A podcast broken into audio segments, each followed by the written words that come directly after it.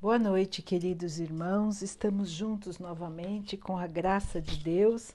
Vamos continuar buscando a nossa melhoria, estudando as mensagens de Jesus, usando o Evangelho segundo o Espiritismo de Allan Kardec. O tema de hoje é a parábola da festa de núpcias, a festa de casamento. Jesus, falando ainda em parábolas, em histórias, disse: O reino dos céus é como o de um rei que, querendo fazer uma festa para o casamento do seu filho, mandou seus servidores para chamar os convidados para a festa mas os convidados, os convidados não quiseram vir. O rei então enviou outros servidores com o seguinte recado para os convidados: Digam a eles que eu já preparei o meu banquete, que tudo já está pronto. Digam a eles que venham para a festa.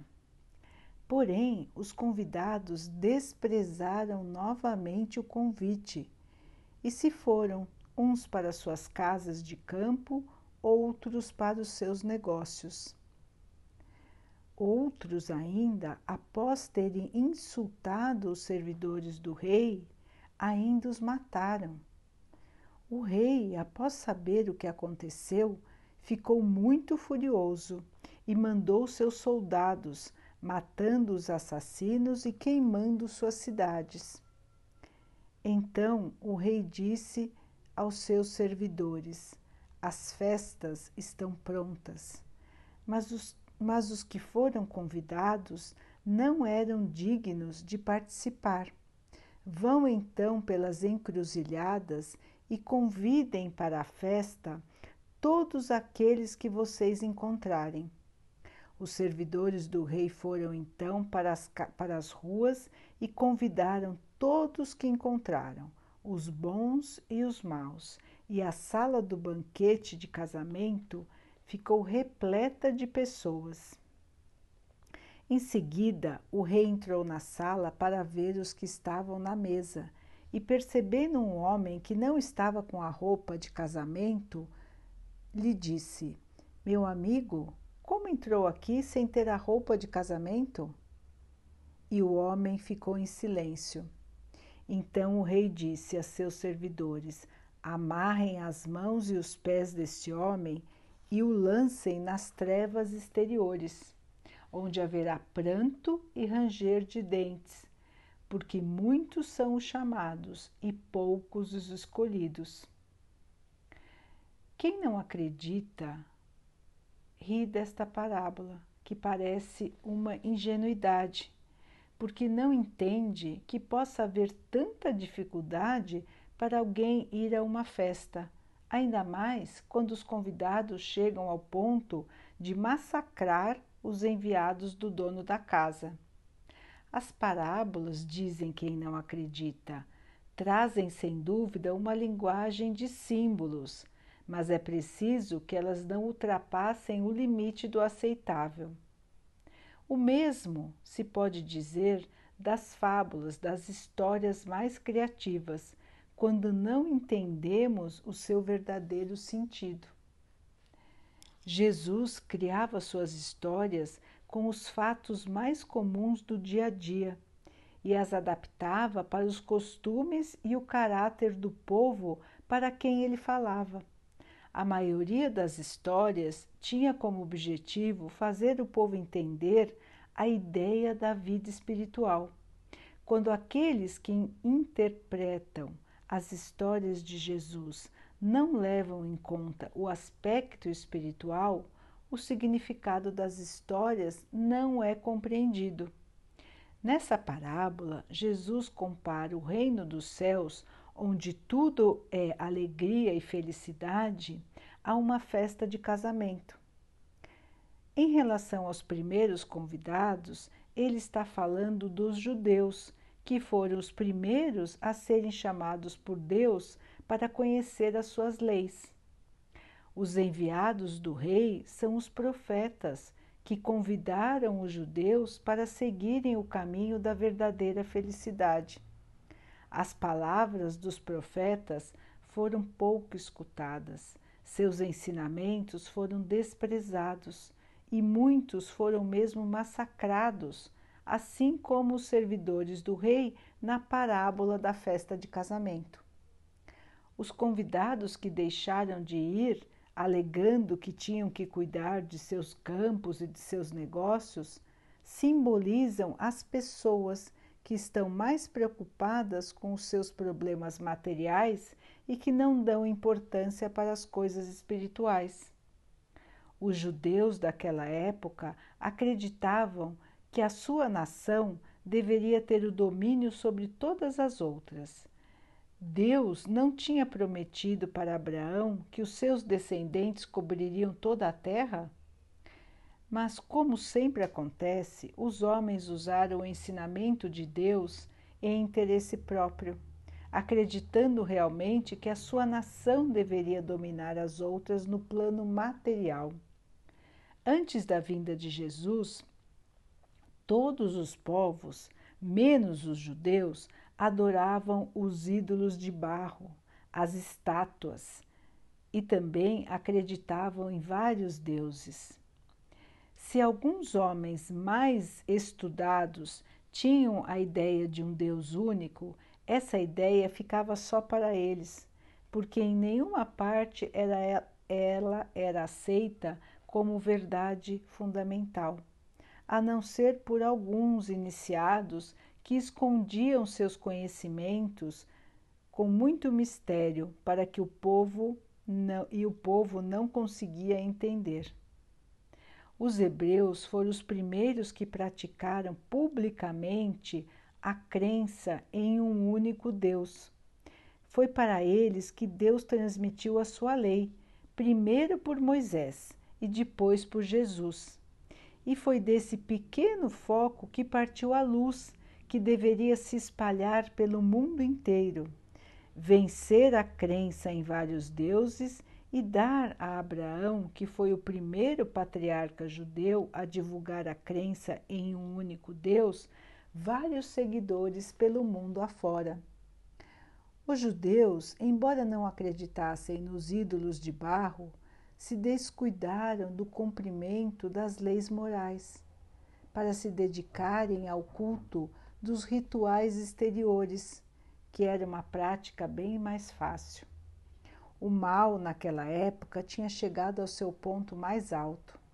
A nação era dominada pelos romanos, estava desfigurada pela política e dividida em várias seitas. A descrença havia penetrado até mesmo no Templo de Jerusalém. Foi nesse período que Jesus foi enviado para chamar a atenção do povo judeu para observar a lei, a lei de Deus, e abrir para eles os novos horizontes da vida futura. Os judeus foram os primeiros a ser convidados para o grande banquete da fé universal e além de rejeitarem a palavra de Jesus, ainda o crucificaram. Foi assim que perderam o fruto que poderiam ter colhido por sua própria iniciativa. Entretanto, não é justo acusar todo o povo judeu por este estado de coisas. A responsabilidade coube principalmente aos sacerdotes, que, com o seu orgulho, fanatismo e falta de fé, arruinaram a nação. É a eles que Jesus comparou os convidados que se recusaram a comparecer na festa de casamento. Depois, Jesus ainda disse: O rei, vendo isso, mandou convidar todos aqueles que se encontravam nas encruzilhadas, os bons e os maus. Isso quer dizer que a palavra de Deus seria pregada para todos os outros povos, incluindo aqueles que não acreditavam em Deus e aqueles que adoravam os ídolos de barro. Se estes aceitassem a palavra, seriam admitidos na festa de casamento, no lugar dos primeiros convidados. Porém, não basta ser convidado, não basta se dizer cristão, nem sentar na mesa para fazer parte do banquete do céu. É preciso estar vestido com a roupa de casamento, ou seja, ter a pureza de coração e praticar a lei, levando em conta o seu aspecto espiritual.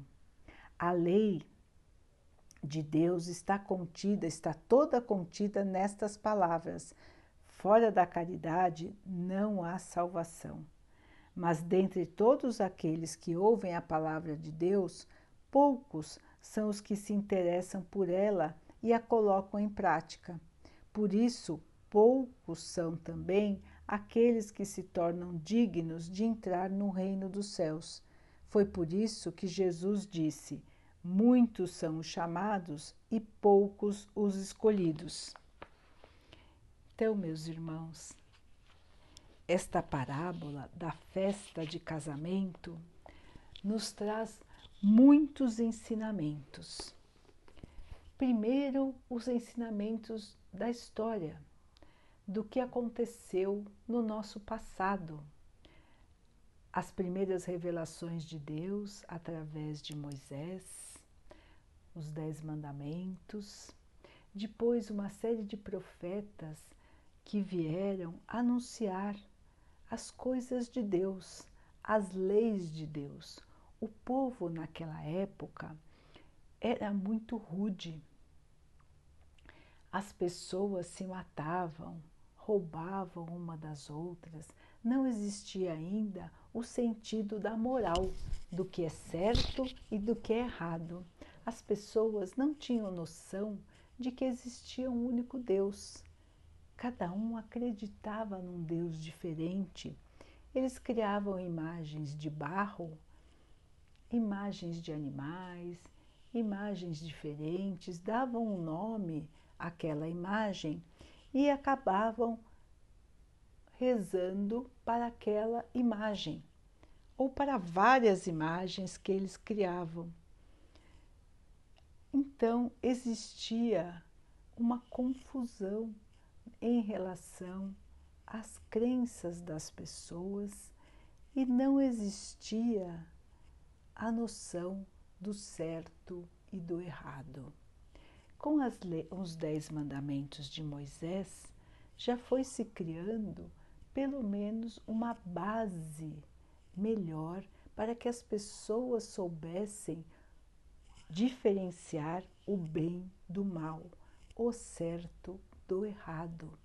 Depois, então, foram enviados os profetas com mais avisos do que é certo, do que é errado e das leis do nosso Pai. Depois, então, veio Jesus, que foi o ser mais evoluído que esteve na Terra. Ele veio trazer a lei do amor porque o povo já estava um pouco mais adiantado moralmente e também da parte intelectual. Então já estava um pouco mais preparado para entender a necessidade da caridade e do amor. Mesmo assim, como os sacerdotes judeus receberam a Jesus? Eles estavam esperando o Messias prometido. Quem prometeu? Os profetas, que vieram já anunciar que viriam mais enviados do Senhor.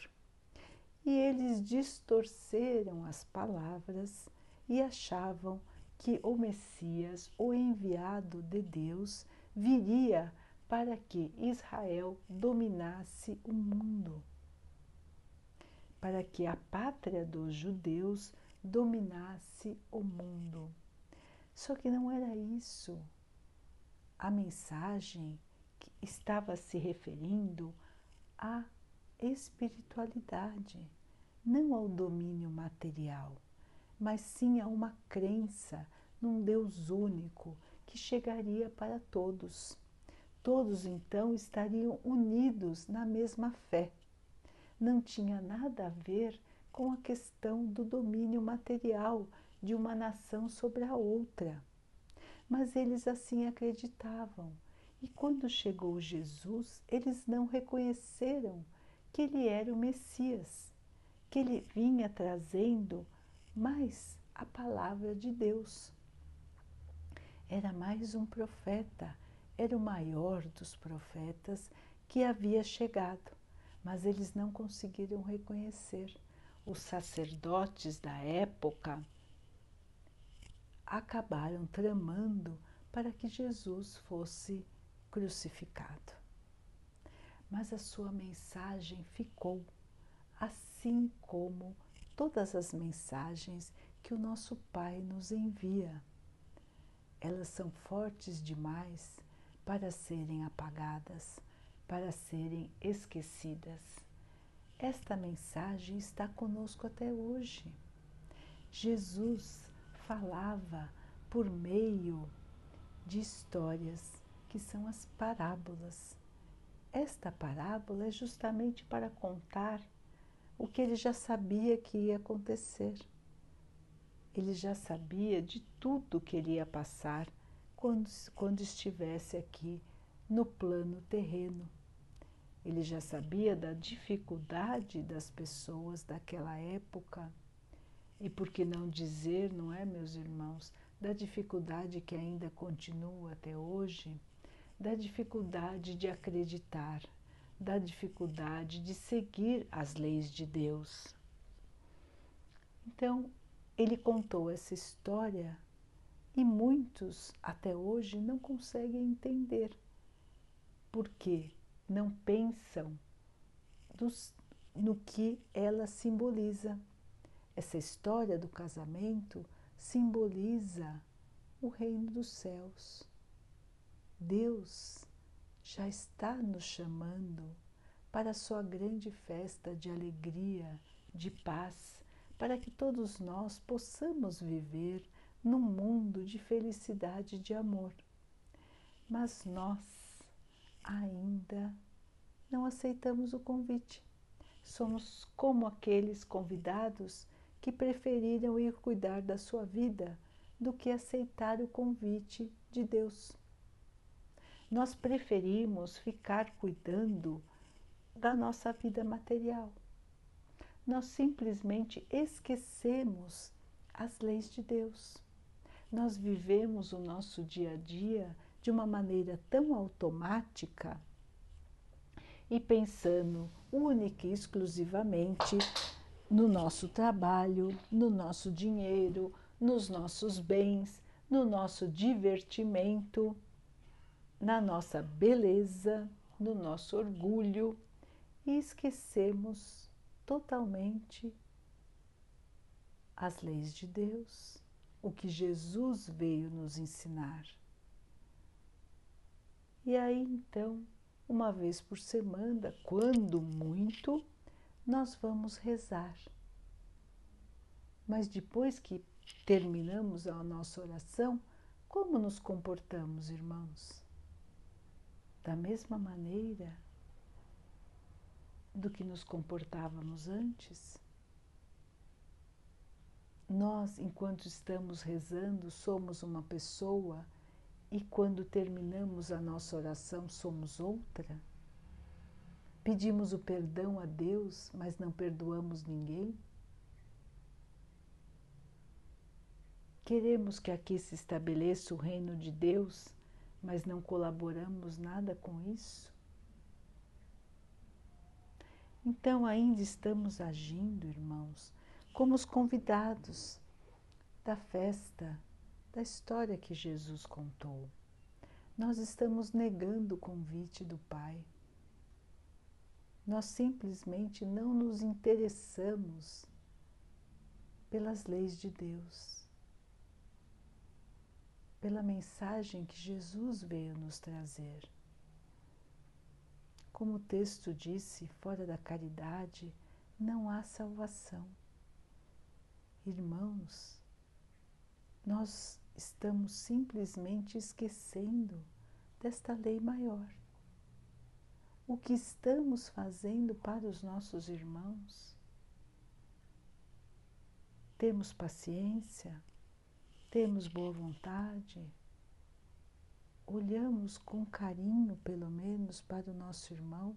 Ou pelo menos com respeito para os nossos irmãos? Nos conectamos com Deus? Pedimos a Ele forças para passar pelas nossas provações? Ou só pedimos aquilo que nos interessa nos nossos, nas nossas vontades, nas nossas ambições? Isso quer dizer que, mesmo quando dizemos que somos cristãos, não estamos vestindo a roupa do casamento, como colocou a história. Não estamos nos comportando como cristãos. Não estamos, não estamos conseguindo amar os outros como a nós mesmos. Estamos ainda muito longe deste ponto, irmãos. Todos nós estamos sendo chamados. Nós já fomos chamados em várias encarnações. A encarnação que estamos vivendo agora é a nossa melhor versão, a melhor versão do nosso espírito. Mesmo assim, irmãos, vejam que ainda temos tanta dificuldade em amar sem fazer diferença, em ajudar, em respeitar, em tolerar. Quanta dificuldade ainda existe no nosso planeta para seguir essa simples frase que já foi ensinada para nós há mais de dois mil anos. Nós já estivemos aqui, irmãos. Nós já ouvimos esta mensagem. E nós ainda não estamos conseguindo seguir. E é por isso, irmãos, que temos tantas dificuldades na nossa jornada. É por isso que temos tantos medos.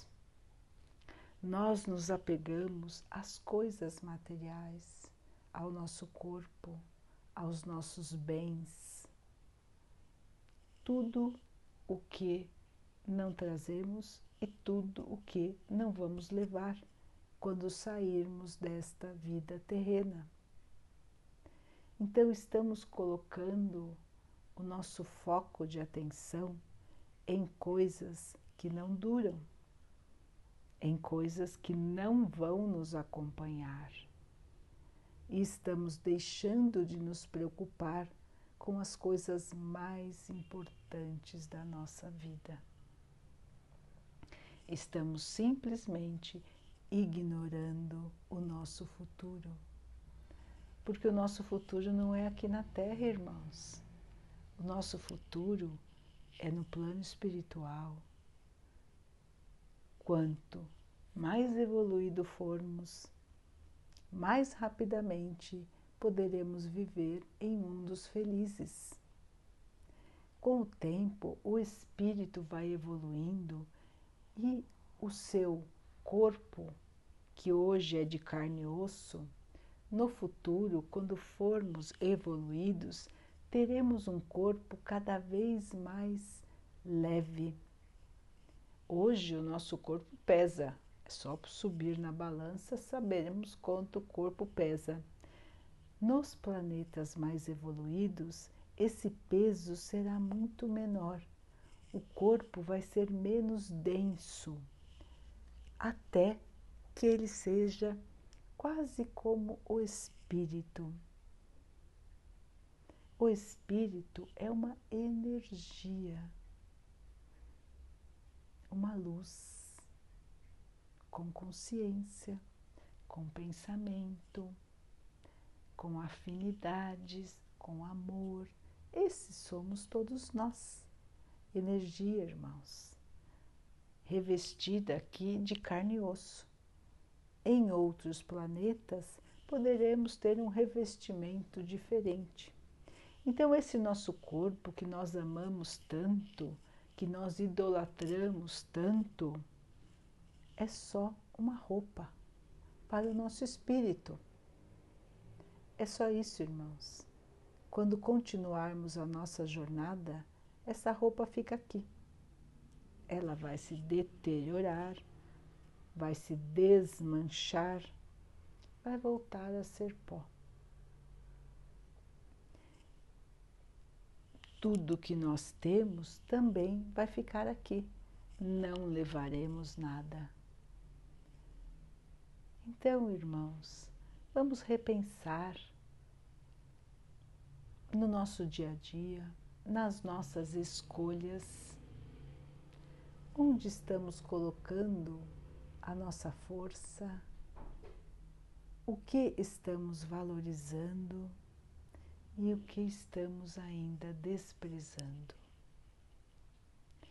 A cada novo dia, irmãos, é uma nova oportunidade que nós temos de começar a agir como cristãos, de começar a construir um futuro de luz. O passado é passado, mas nós todos podemos aprender a cada dia, nós todos podemos nos modificar.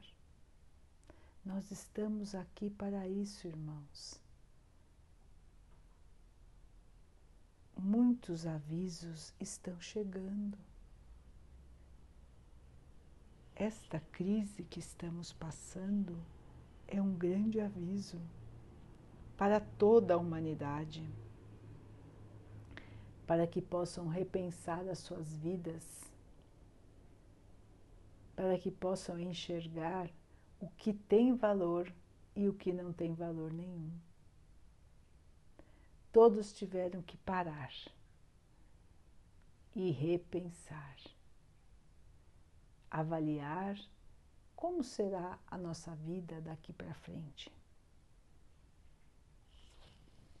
Onde colocaremos a nossa energia, onde colocaremos a nossa atenção e como podemos evoluir. Tudo isso está nas leis de, Jesus, nas leis de Deus, nas mensagens de Jesus. Tudo isso está no Evangelho, irmãos. As histórias que Jesus contava são tão poderosas que elas resistiram há mais de dois mil anos e continuam verdadeiras. Muitos não querem acreditar porque não conseguem fazer a interpretação. Muitos negam porque é mais fácil negar para não ter que mudar. Nós sabemos que é difícil mudar, irmãos. É difícil evoluir, é difícil mudar o nosso comportamento, a nossa maneira de pensar. Não é de um dia para a noite. Tanto é que já tivemos várias encarnações e teremos outras. Mas se nós não fizermos força, se nós não nos dedicarmos para a mudança, ela não vai acontecer, irmãos. Nós não vamos acompanhar a evolução que o nosso planeta vai passar.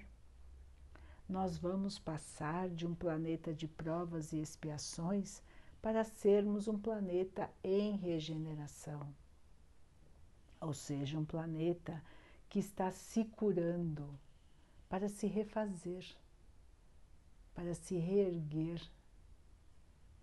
Um planeta onde o mal vai deixar de dominar, onde nós todos poderemos ter mais paz, mais alegria, menos sofrimento não haverá necessidade de tanto sofrimento, de tanta tristeza, porque as pessoas já estarão num patamar de evolução espiritual mais elevado. Então não haverá necessidade de provas tão difíceis quanto as que estamos passando agora. O nosso futuro é feliz, irmãos. O nosso futuro é de paz isso já nos foi prometido pelo nosso Pai, pelo nosso Mestre Jesus, mas nós precisamos fazer a nossa parte. nós precisamos aceitar o convite e vestir a roupa. Vamos vestir a túnica do amor, a túnica da paz, da compreensão, da paciência, do perdão, da mansidão, da bondade, da caridade. É isso que o nosso Pai espera de nós, porque todos já foram convidados. Ele nos aguarda, irmãos, para que possamos participar desta grande felicidade que é viver no amor, dessa grande felicidade que é viver na paz do nosso Mestre Jesus. Daqui a pouquinho, então, queridos irmãos, vamos nos unir em oração, agradecendo ao nosso Pai por mais esta oportunidade que temos, mais um dia que passamos, mais uma chance de crescermos. Agradecemos por esta vida, por tudo que somos, por tudo que temos, por tudo que já aprendemos.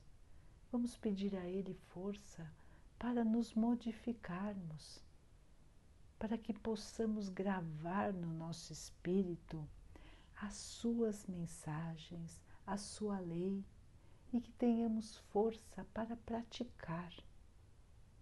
Que Ele possa abençoar a todos que sofrem do corpo e da alma, que Ele abençoe os animais, as plantas, a natureza, as águas do nosso planeta e que possa abençoar também a água que colocamos sobre a mesa, para que ela nos traga a calma, a tranquilidade, que ela nos fortaleça, nos proteja dos males e das doenças. Teremos assim, queridos irmãos, mais uma noite de paz. Vamos amanhã despertar com coragem, com força, sabendo que todos nós somos convidados pelo nosso Pai para brindarmos a alegria, brindarmos o amor, brindarmos a paz. Fiquem, estejam e permaneçam com Jesus. Até amanhã.